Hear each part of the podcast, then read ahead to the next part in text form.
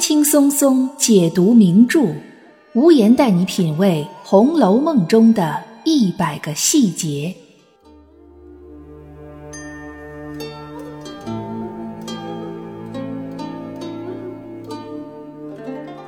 各位听友，大家好，我是暗夜无言，欢迎您继续收听《红楼梦》中的一百个细节的番外。如果您从我们节目的第一期一直听到番外，也许呢，细心的听友会发现，无言和大家一起探讨了很多《红楼梦》当中的主要人物和次要人物。有一个人，他在《红楼梦》当中的戏份呢，其实是很多的，而且在前八十回当中，这个人物呢是一个完整的人物。他在原作者的笔下走完了他整个的人生流程，但是就是这样一个完整的人物。在我的节目当中，却没有一期节目是专门的来说他的这个人物呢。想必大家也都猜到了，他就是金陵十二钗右副册的榜首晴雯。在我的往期的节目，也不是完全没有提到晴雯，但是都是把他和别人同时提出来。比如说，把晴雯和袭人放在一起比较，把晴雯和麝月放在一起类比。或者是在一个大背景下来探讨晴雯她身上这种心灵手巧的特质，却没有一期专门的节目是来说晴雯的。我其实也一直在考虑这个问题哈。说晴雯呢，她在《红楼梦》当中是很重要的一个人物形象，可能有这么几个原因。第一个就是我前面提到过了，整个的一个完整的人物都是在原作者的笔下呈现的。他的故事呢，完全是在前八十回就给我们交代完了。第二点呢，晴雯是金陵十二钗右副册的榜首，排在袭人的前面，这也是晴雯的特殊性。第三点呢，就是从王夫人嘴里说出来的，晴雯长得像林黛玉。有很多《红楼梦》的爱好者呢，说晴雯是林黛玉的影子，就像袭人是薛宝钗的影子一样。还有一个原因呢，就是贾宝玉对晴雯非常的重视，他甚至在晴雯死去之后，为晴雯写了《芙蓉女儿诔》。这个诔文很不好读，里面有很多的生僻字，但是呢，我们能感觉到贾宝玉也好，作者也好，在这一篇《芙蓉女儿诔》当中倾注了非常真挚的感情，怀念的那种深情，对他过早离世的那种惋惜。而且这篇《芙蓉女儿诔》也可以说是贾宝玉在整个《红楼梦》当中他的文学造诣的一个顶峰，所以可见贾宝玉对晴雯的这种感情之深厚。在晴雯离世的刺激下，在这种极度悲伤的情况下，能够让贾宝玉激发出身体当中文学方面极大的能量，这也就体现了晴雯这个人物形象的特殊性。他对贾宝玉来说是特殊的，那么对作者来说显然也是特殊的。对我们的读者来说，他也应该是一个非常特殊的存在。那么对于无言个人来说呢？晴雯这个人物给我的感觉是比较复杂，而且又比较矛盾的。无言是比较喜欢和欣赏林妹妹的，那么晴雯作为林黛玉的影子。是不是必须要像喜欢林妹妹那样必然的去喜欢晴雯呢？实际上，我扪心自问，我对晴雯这个人物形象的情感确实是比较复杂的，不能用简单的喜欢或者是不喜欢来形容。所以呢，之前就没有一期专门的来给晴雯做的节目。但是晴雯毕竟是《红楼梦》当中的一个主要人物，一个很关键的人物。如果在无言的节目当中没有一期专门的给晴雯做的节目，那也会成为我这个节目的一个遗憾。我还是要直面自己的情感，正视晴雯这个人物形象，从一个客观的角度去对她进行评价和剖析。当然，说客观是相对的客观，因为是我个人的一些想法，所以免不了要带有个人的主观的色彩。但我尽量的去客观的分析。早在第五回贾宝玉神游太虚幻境的时候，晴雯呢就已经出现了，而且她是贾宝玉在薄命司里面看到的所有册子当中人物的第一个。贾宝玉呢伸手先将右副册的橱门打开了，拿出了一本册子，那里面的第一个人物就是晴雯。霁月难逢，彩云易散，心比天高，身为下贱。风流灵巧招人怨，受邀多因诽谤生。多情公子空牵念。那么属于晴雯的画呢？是水墨阴染，满纸乌云浊雾，既非人物，又非山水。就好像是画画的时候，笔上的墨不小心滴到了宣纸上，晕染成的一大片模模糊糊的东西一样，就给人感觉呢很随意、无形无质，既符合晴雯的这个名字，同时也跟她薄命的人生是相呼应的。晴雯这个人一个最大的缺点就是嘴不好，我们可以说这种人是比较直率的。但是同时，我们也可以用现代的语言来说，这种人情商比较低，从来不去考虑别人的感受，脑子里是怎么想的，嘴就怎么说，中间呢没有一个过渡，没有一个缓冲，这个话就像机关枪一样，突突突就扫射出去了。我们看整个《红楼梦》，会发现晴雯几乎和他身边所有的人都产生过矛盾。有一些人呢，我们甚至不知道晴雯为什么一出来就将矛头对准了人家。作者也没有交代这个人之前和晴雯有什么过节，或者说可能根本就没有什么过节，只不过是他的所作所为令晴雯看不下去，不能忍，就必然要把这个事儿说出来。那我们来看一下晴雯在整个《红楼梦》当中都跟哪些人发生过矛盾。在第八回的时候，晴雯刚刚出场不久。宝玉呢提到他之前给晴雯留了一碟豆腐皮儿的包子，晴雯说：“我一看见那个包子，我就知道那是给我留的，但是我没吃着，让李嬷嬷拿回去给他孙子吃去了。”言语当中对李嬷嬷就充满了不满。宝玉对李嬷嬷也是不满的，但是呢，宝玉是在喝醉酒的情况下，敢于发泄自己心中对李嬷嬷的不满。可是晴雯此时并没有喝醉酒。她仍然敢大声地说出她对李嬷嬷的意见。那么到了第十九回呢？贝明领着宝玉出城到袭人家去看袭人，回来之后，宝玉就看见呢晴雯在那躺着床上不动。秋文就说打牌呢，晴雯本来是赢的，后来李嬷嬷来了之后，晴雯就输了，他很生气就去睡了。宝玉就笑着说：“你们别和他一般见识，由他去就是了。”这里面的这个他说的就是李嬷嬷。其实，宝玉在没有喝酒的清醒的正常的情况下，他也是尊重李嬷嬷的，不敢轻易的跟李嬷嬷作对的。那么这个地方呢，其实呃，写作手法上很有意思，他没有直接写晴雯和李嬷嬷之间的这个矛盾，但是我们往前看，我们会看到李嬷嬷来了之后，看到了宝玉给袭人留的那个酥酪，说：“我来了，怎么不给我吃呢？”然后呢，拿起来就吃。这时候书里说，一个丫头道：“快别动，那是说了给袭人留着的，回来又惹气了。你老人家自己承认，别带来我们受气。”这个丫头，你看说的很不客气，语气很冲。李嬷嬷听了之后呢，又气又愧，就说了一大段话。然后书里就描写说，又一个丫头笑道：“他们不会说话，怨不得你老人家生气。宝玉还送东西给你老人家去，岂有为这个不自在的？”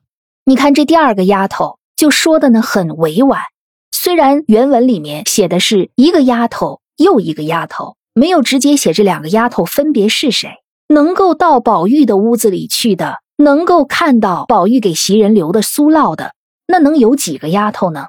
对吧？我们知道像小红这样的丫头，连正屋都不能进，所以能够进到那个屋子里面的丫头都是有名有姓的。只不过作者在写到这个地方的时候，他没有明写。我们几乎可以想象，第一个语气特别冲的那个丫头，跟李嬷嬷直接对着干的，应该就是晴雯。第二个呢，笑着说话，很委婉，这个丫头呢，很有可能是麝月。这也就跟后面的情节就接上了。我们看接下来的第二十回，第二十回李嬷嬷又来了，这回袭人回来了。李嬷嬷就把气撒到了袭人身上。宝玉呢，在李嬷嬷走了之后，就感慨说：“哎，不知道又是谁得罪了李嬷嬷，把气撒到了袭人身上。”他这么一说，晴雯立刻第一个站出来表示反对，说：“谁不疯了？得罪他做什么？谁得罪了他，有本事就承认，犯不着带累别人。”这个话是冲着谁去的呢？很明显是冲着袭人去的。李嬷嬷就是不喜欢袭人，她就觉得袭人把宝玉哄得不理她，对她不好了啊。所以宝玉这么一说，可能别人都知道，但是呢，别人不说，唯独晴雯站出来，强烈的表示反对，说谁疯了，得罪他做什么？谁得罪他，有本事就承认。这个话，袭人她能听不明白吗？从这个时候开始，我们就可以发现。晴雯一直在频繁的用语言去讽刺和挖苦袭人，在第二十回的后面，麝月呢这个主人翁意识非常强，他就说：“你看这上面都是灯，都是烛火，不能没有一个人看着。”所以宝玉说：“那我就陪着你吧。”他就给麝月闭头。而这个时候呢，出去玩牌的晴雯输了回来取钱，看见宝玉给麝月闭头，他也没问个因由，就冷笑着说：“哈。”交杯盏还没吃到上了头了，这个话什么意思呢？我们知道，夫妻结婚是要喝交杯酒的，就是交杯盏。两个人成亲了之后，男性啊才会给女性去梳头，这是属于夫妻之间独有的亲密的行为。所以晴雯的这个话实际上是对麝月的一个很大的讽刺。然后后面呢，晴雯本来已经走了，宝玉看着镜子里面的麝月，就说：“满屋里就听见他磨牙。”晴雯其实并没有走远，马上就折回来说：“我怎么磨牙了？啊，你们那蛮神弄鬼的，我都知道。我们注意啊，注意这个地方。晴雯特别愿意说的一句话就是：‘你们蛮神弄鬼的，我都知道。啊，你们干的那些事儿，打量我不知道呢。’这是晴雯特别爱说的一句话。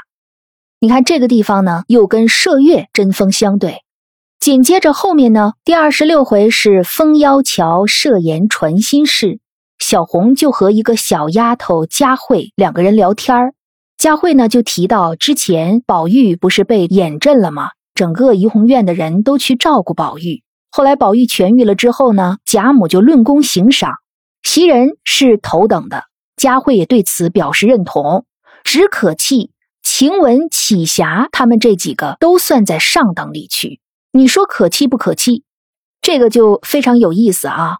启霞我们不太知道，在《红楼梦》当中她出现的比较少。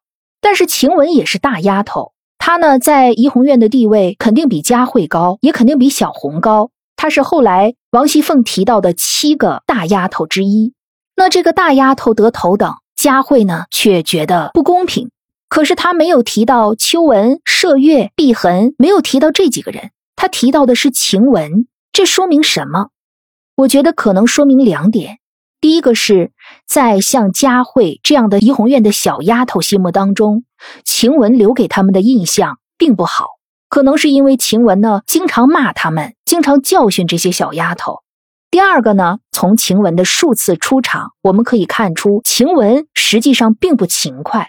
这个从第五十一回，晴雯和麝月两个人陪着宝玉过夜那节的描写，我们可以看出，他晚上不愿意陪着宝玉睡，他呢要睡在熏笼上，熏笼上暖和，大冬天的睡在熏笼上多舒服啊！他懒得动弹，所以从这两点我们可以看出，这也许就是佳慧这些小丫头不那么特别喜欢晴雯的原因。一个是因为她说话尖酸刻薄，总是训斥他们。另外一个呢，就是因为晴雯作为大丫头，她并不勤快，眼里没那么多活儿。我们看不到佳慧跟晴雯有什么矛盾，但是这个佳慧一出场，跟小红一唠嗑，就对晴雯和启霞这些人充满了不满。而启霞，我们说在这个地方她的出现，更像是一个陪衬。这个人在整部《红楼梦》当中，他是一个面目相当模糊的跑龙套的。这个地方，佳慧想说的就是晴雯。当然呢，有的《红楼梦》的版本里，这个地方不是启霞，是启县，就是《春江花月夜》里面那个“月照花林皆似霰”那个县。《红楼梦》里面也有个启县斋，好像是贾政的书房。但不管是启县还是起霞，其实他们都是陪衬，都是用来衬托晴雯的。事实上，佳慧只是小丫头当中的一个代表。书中呢还有好几次体现晴雯和小丫头之间关系很差。比如说第七十三回，赵姨娘屋里的小丫头小雀来向宝玉报信儿，说呀，听见赵姨娘和贾政说话，提到宝玉了。仔细明儿贾政问宝玉功课。就这一句话，把宝玉唬得连夜看书。宝玉既然不睡，那么大小丫头就都得陪着。这时候呢，小丫头们就都困了，谁出来训斥小丫头们呢？晴雯，给人的感觉好像晴雯就像是怡红院的训导主任一样，这种骂人的事儿、得罪人的事儿都是她上，而且她是主动上的。那些小丫头们呢，也都害怕她。有一个小丫头困得把头碰到了那个墙上。迷迷糊糊的哭着说：“晴雯姐姐，别打我，我再不敢了。”把大家都逗笑了。可见怡红院里的小丫头平时都是对晴雯既害怕又不喜欢的。这是怡红院里面的小丫头。那怡红院之外的小丫头呢？第六十一回呢，思琪派莲花儿去小厨房跟刘嫂子要一碗炖的嫩嫩的鸡蛋羹。刘嫂子呢，当时就给莲花儿没脸，就说了很多不好听的话。当时呢，小莲花就生气了，说：“前日怡红院的晴雯说要吃蒿子杆你还巴巴的问是肉炒还是素炒，你为什么区别对待呢？”那么我们想，晴雯在小厨房要吃蒿子杆这个事儿，莲花是如何知道的呢？我们猜测一下，很有可能是小厨房工作的其他人传出去的。毕竟在小厨房里面，不止刘嫂子一个人，还有很多别的工作的婆子。他们之间的关系呢，也是比较复杂的，指不定谁是谁的亲戚，指不定谁和谁的关系好，所以辗转的呢，就传了出去，连小莲花这样迎春房里的小丫头都知道了，而且他把这件事拿出来作为跟刘嫂子对峙的一个证据，可见呢，在小莲花这样的小丫头的心目当中，晴雯的形象也不是那么特别好的，好像在某种程度上已经成了一个众矢之的一样。从这件事上，我们可以看出，晴雯平时做的那些事情、说的那些话，已经被人传了出去，并且进行了一些加工和放大。为什么是晴雯的事儿，不是别人的事儿？有一个很重要的原因，就是因为晴雯呐，她得罪的人太多了，跟她产生过过节、发生过口角的人太多了。那么，我们再说回到第二十六回。在后面呢，宝玉被薛蟠叫走了。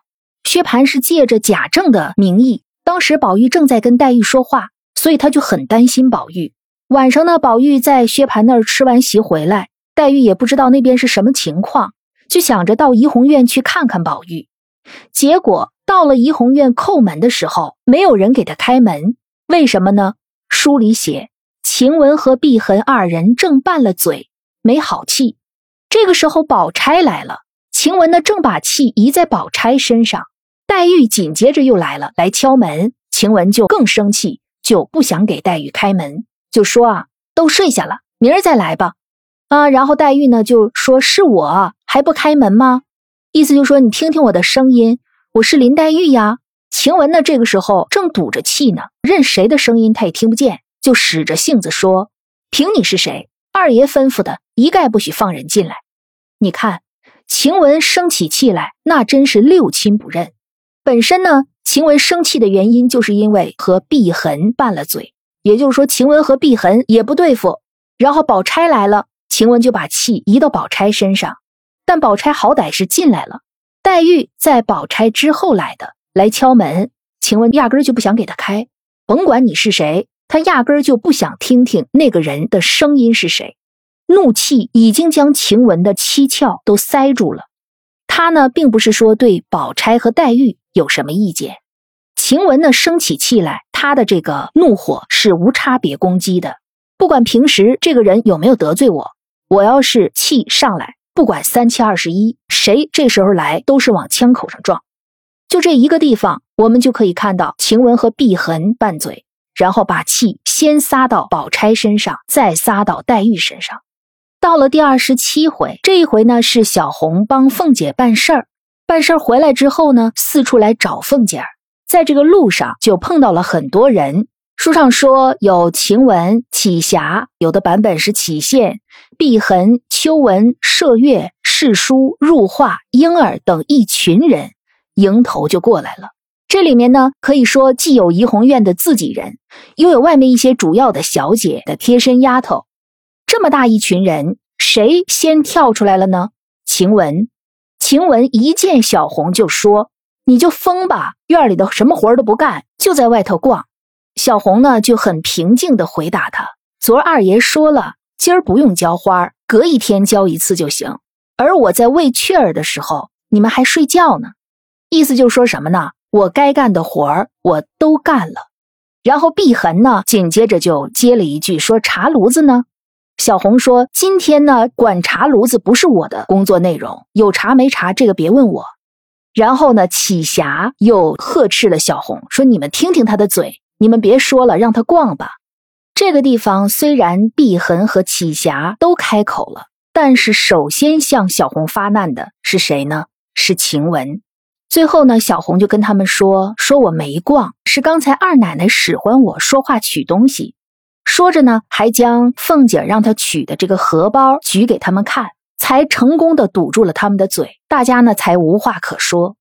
但是，即使是在每个人都无话可说的情况下，有一个人仍然不罢休，还要再盛下口舌之快，那不就是晴雯吗？晴雯还要冷笑着说：“怪道呢，原来爬上高枝去了，就不服我们说了。你要有本事啊，从今以后出了这园子，长长远远的在高枝上才算好的呢。”很明显的对小红充满了不满，充满了挖苦和讽刺。按理说，我们在前面看。也没有看到小红和晴雯之间有什么矛盾。如果硬说他们两个之间有矛盾的话，那恐怕就是那次小红越俎代庖去给宝玉倒茶，被秋文和碧痕看到。当时呢，秋文和碧痕也是毫不留情面的骂了小红一次。可能随后呢，他们将这件事儿在丫鬟们之间到处传播。可能像晴雯啊、麝月呀、袭人啊这些当时并不在现场的人也知道了这件事儿。看晴雯的语言。说你有本事，从今出了这园子，长长远远的在高枝上才算好的呢。这个话听上去就很像晴雯平常经常说的那句话：“你们这装神弄鬼的，我都知道。”就是感觉晴雯很多事儿她都知道，对这些事她都不满，找一个机会，她就要将自己心里面的不满给他发泄出来。然后我们接着往后看，到了第三十七回，有这样一个故事情节：史湘云回家了。袭人呢要给史湘云送东西，他就想起来怡红院多宝阁上放的蚕丝白玛瑙碟子，说呀，这个蚕丝白玛瑙碟子很久已经不见了，去哪儿了呢？晴雯说，上回拿这个碟子装荔枝给三姑娘，也就是给探春送去。探春说，哎呀，很好看，所以就自己留下赏玩了。这个话呢就唠到这儿，就被秋文把话头接了过去。提起上一次自己跟着宝玉去给老太太太太送东西，老太太和太太一高兴就赏了秋文几件衣服。秋文呢正在那儿长篇大论、洋洋自得的夸耀这些事儿的时候，谁当头泼了一盆冷水呢？还是晴雯。晴雯说：“一样都是这屋里的人，谁比谁高贵些？挑剩下的才给你。要是给我，我才不要呢！拼着得罪了太太，我也不能受这个气。你看他这个话说的。”假如这个话传到王夫人的耳朵里，晴雯不会考虑这些，她好像从来没有在乎过自己说的这些话会不会传到当事人的耳朵里去。那么秋文呢？因为前一阵儿回家去了，所以他不知道袭人在这一段时间里身份上发生了一个巨大的变化，所以他就问：到底是给了谁的？哪怕是给狗剩下的，我只领太太的恩典。此时呢，大家就都笑了起来，说。果然是给那个西洋花点子哈巴挑剩下的。为什么这么说呢？袭人不是姓花吗？所以就说是西洋花点子哈巴。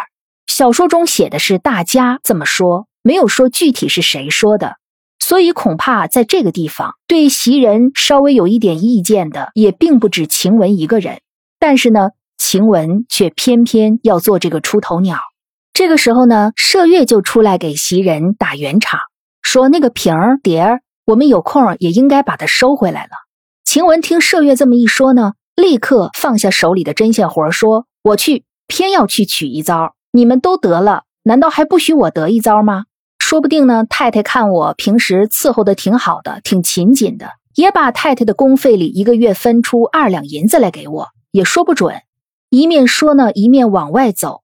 同时，晴雯又说了一句她那句经常说的话。说你们别和我装神弄鬼的，什么事儿我不知道。在这个地方，晴雯再一次挖苦、讽刺、取笑了袭人，同时呢，又和秋文、麝月小小的也产生了一些矛盾，产生了一些语言上的磕绊。再后面呢，还有第五十二回，坠儿偷虾须镯的事东窗事发了。那么平儿呢，好心好意的过来告诉麝月说：“你们悄悄的。”哪天呢？找一个别的错处，再把坠儿撵出去，别这么声张出来。为什么呢？因为平儿之前跟凤姐说，她的镯子并没有丢，想让凤姐放心。结果后来镯子到底还是丢了，并且是被怡红院的小丫头偷走了。这个事儿说出去，既对怡红院不好，对宝玉不好。凤姐知道了这个事儿，对凤姐的身体也不好。所以平儿这是考虑的很周到，就偷偷的跟麝月说这个事儿。晴雯就看见平儿和麝月说悄悄话，她就让宝玉去偷听，你去听听他俩说什么，为什么背着我？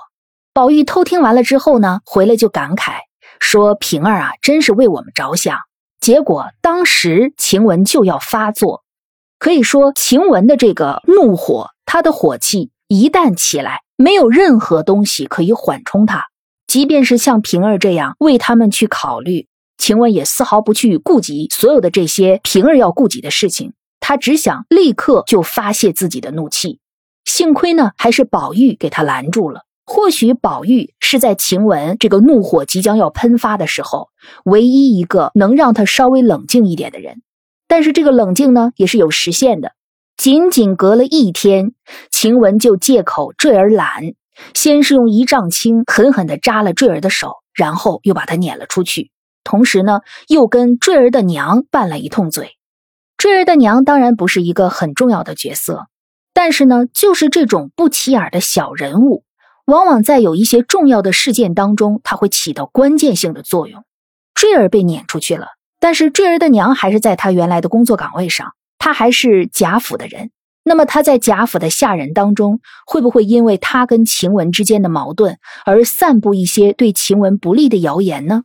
这也是有可能的，再加上第五十八回方官和他的干娘打架，当时这个事儿很困扰宝玉，说这可怎么办？方官那么苦，结果呢还要被他的干娘这样对待，他又不能把方官的干娘怎么样，而方官的干娘呢又是那样一个没有眼色的人，都敢进到宝玉的屋里去帮宝玉吹汤，在贾府的婆子当中也是绝无仅有的这么一个人了，恐怕宝玉也被吓了大大的一跳。所以他也不知道这个事情该怎么去处理，但是对于晴雯来说，他的解决方法就很简单，说有什么不知道怎么办的，干脆两个人都撵出去。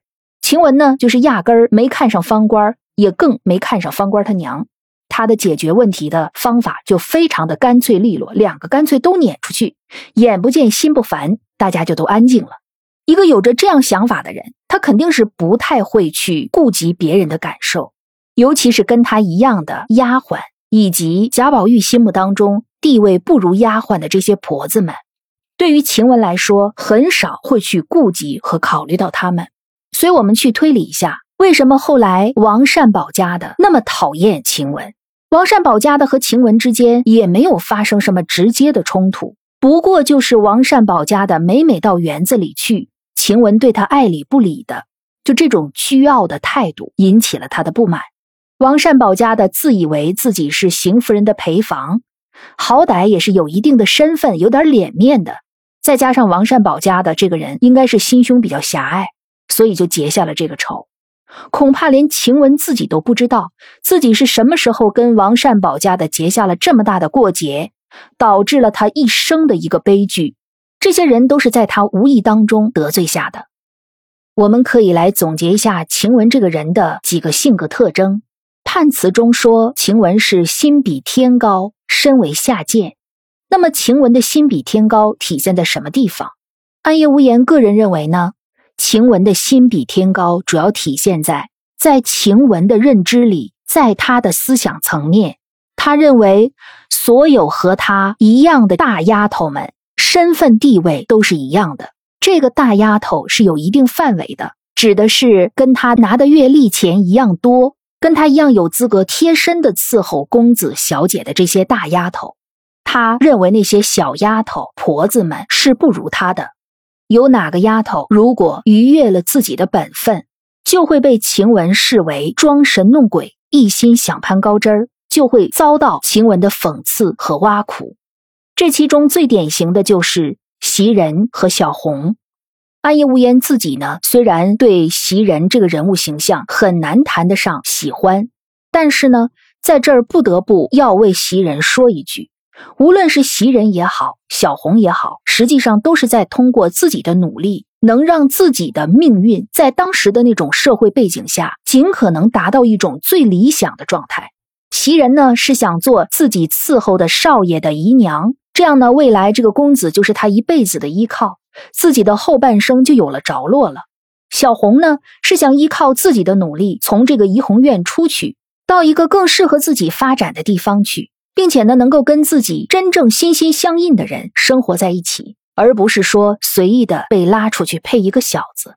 袭人和小红这两个人的追求，无论是在当时，还是在我们今天这个时代看起来，都是可以理解的。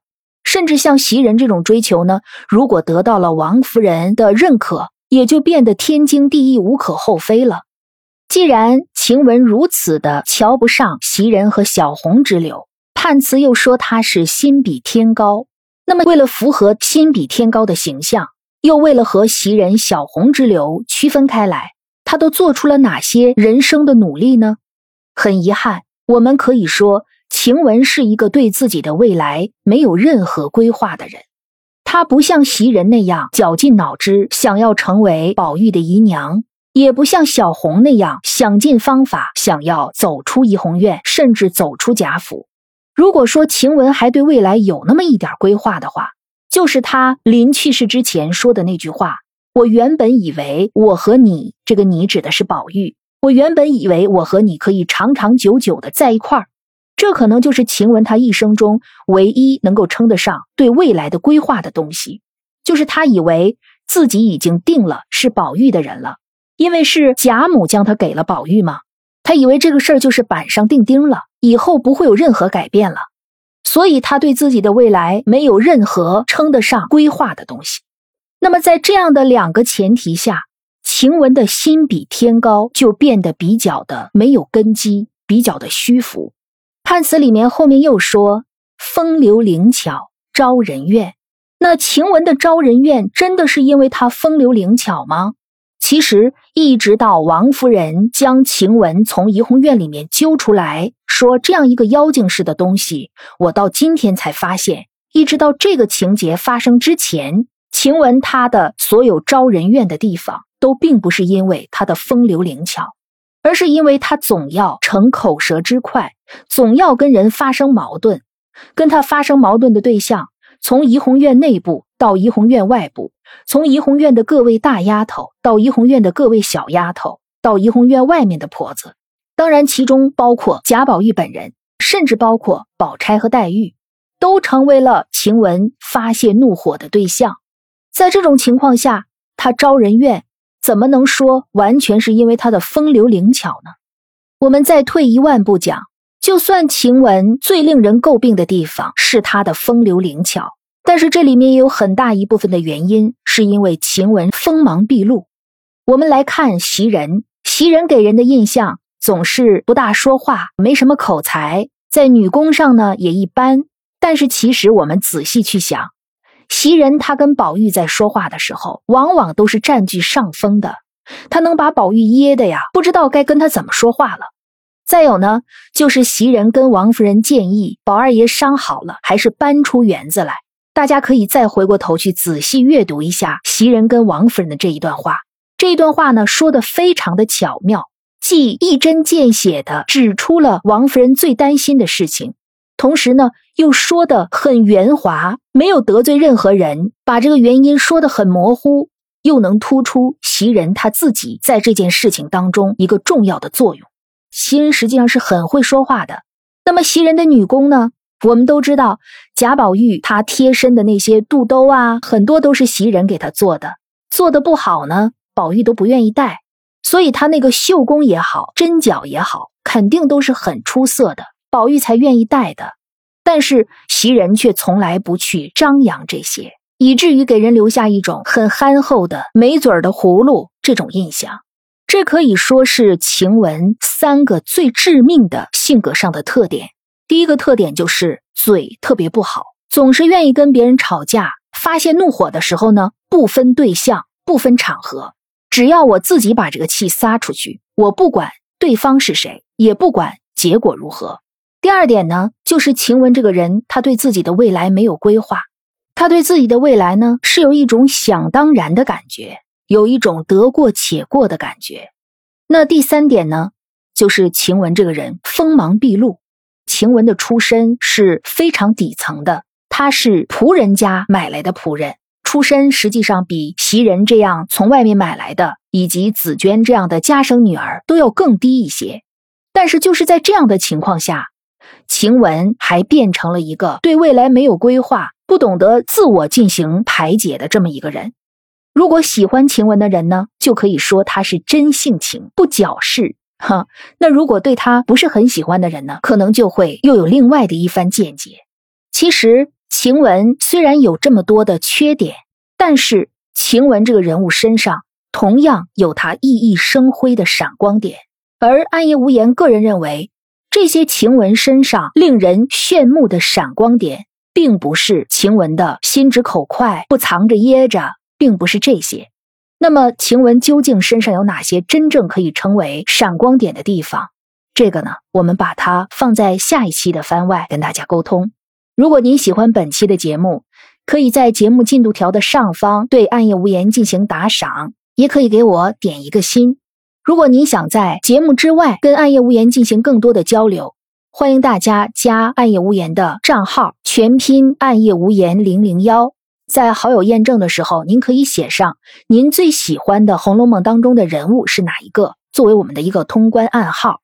另外呢，暗夜无言所录制的有声书《红楼梦》绣像珍藏本已经完结了，欢迎大家呢订阅收听，可以得到一个不同的《红楼梦》的收听体验。